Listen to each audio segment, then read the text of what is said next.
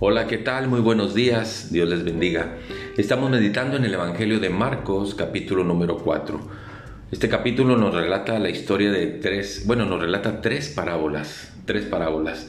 La, la parábola del sembrador, la parábola del misterio de la semilla, cómo crece sin que nos demos cuenta, y la parábola de eh, la semilla de mostaza.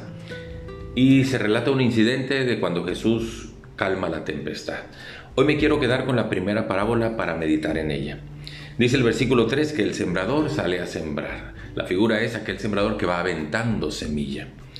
El versículo 4 dice que una parte de esa semilla que avienta el sembrador cae junto al camino.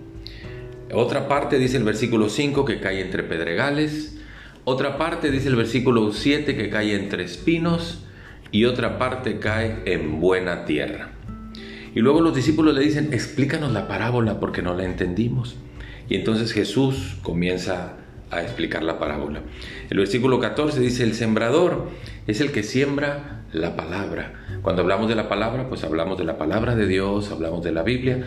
Es aquel que sale a compartir el mensaje que tiene la palabra de Dios con otros.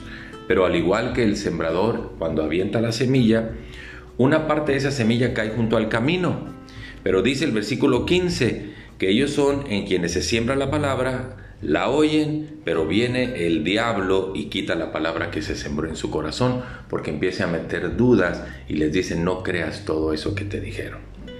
El versículo número 16 nos dice de la semilla que cae en pedregales. Son los que cuando han oído la palabra la reciben inmediatamente, pero no tienen raíz porque están entre pedregales. Es aquel que no profundiza y nunca creció en el estudio y meditación de la palabra de Dios y entonces tampoco produce fruto.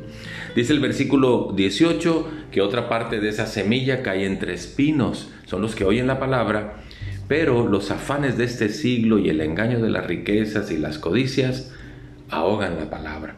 Son aquellos que dicen, pues todo eso está muy bien, pero yo no tengo tiempo para eso, tengo que trabajar, tengo muchos gastos, tengo muchas deudas y tengo otro proyecto de vida y entonces no permanecen en la palabra. Pero una parte de la semilla dice que cae en buena tierra. Son los que oyen la palabra, la reciben y dan fruto a 30 por una semilla, 60 por una semilla y hasta 100 por una semilla. Y esta es la idea. Cuando alguien le habló a usted la palabra de Dios, ¿dónde cayó la semilla en su corazón? ¿Junto al camino acaso? ¿Cayó entre pedregales? ¿Cayó entre espinos? ¿O cayó en buena tierra? Si usted está produciendo fruto en su vida espiritual, seguramente la semilla cayó en buena tierra. Pero si la semilla fue arrebatada por el diablo y puso dudas, si la semilla fue eh, eh, como la que cayó entre pedregales que no echa raíz, entonces no profundizó, o si la semilla es la que cayó entre espinos y los afanes la ahogaron. Espero que usted sea de los que cayó en buena tierra. Gracias, que Dios les bendiga.